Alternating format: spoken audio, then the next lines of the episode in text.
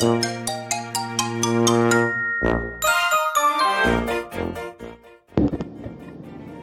い、どうもどうもどうも。青森の兄、改め、青森の兄です。お兄ちゃんだよ。はい、ということで今日も宇宙パワー放送局始めていきたいと思います。えー今日はですね、えー今、東北六根祭改め、東北絆祭り2023青森が、えー無事に終了しまして、おめでとうございます。えーそしてですね、えー無事に終了して、皆さんこれから、あれですかね、明日が月曜日なので泊まられる方もいると思うんですが、えー急ぎふるさとへ帰るという方も多いのではないでしょうか。本当にあの東北の祭りが一堂に会してね、一部ちょっと強風で、あの秋田の関東祭りとかできないところもあったんですけど、あの本当に青森のねぶたから始まって、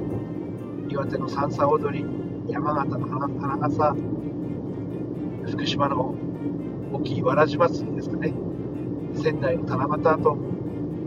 えー本当に素晴らしい祭りが繰り広げられました。そのパレード自体もそうなんですけど、こしてあの東北6県の皆さんがこう非常に返していくっていう姿が本当に美しくてですね、あの行くときはそれぞれの県のあの往復するんですよね。国道4号線、7号線をこうね、え行って帰ってきてパレードするんですけど、行くときは各青森県とか福島県とか宮城県とかバラバラにこうね、えそれぞれの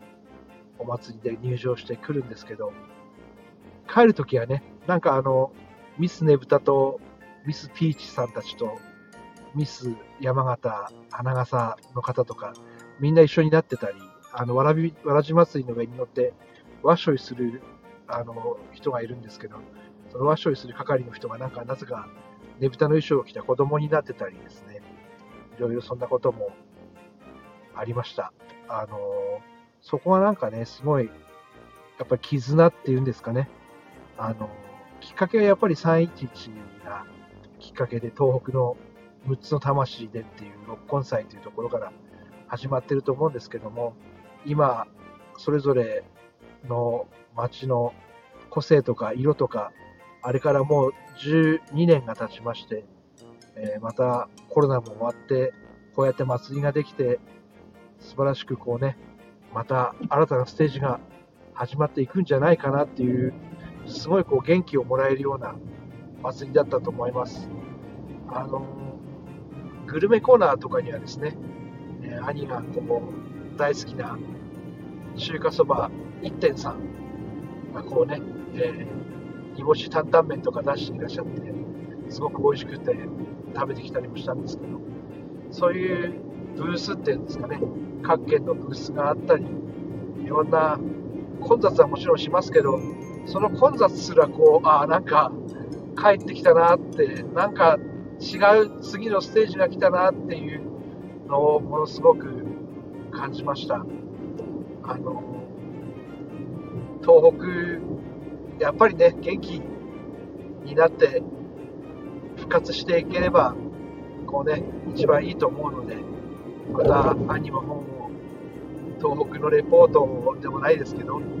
あのよく行ってた大船渡温泉とか、えー宮古の方とか、また旅している田沢湖の方とかですね、青森県以外の方も旅してお伝えできたらなと思います。本当に東北の絆を感じる素晴らしい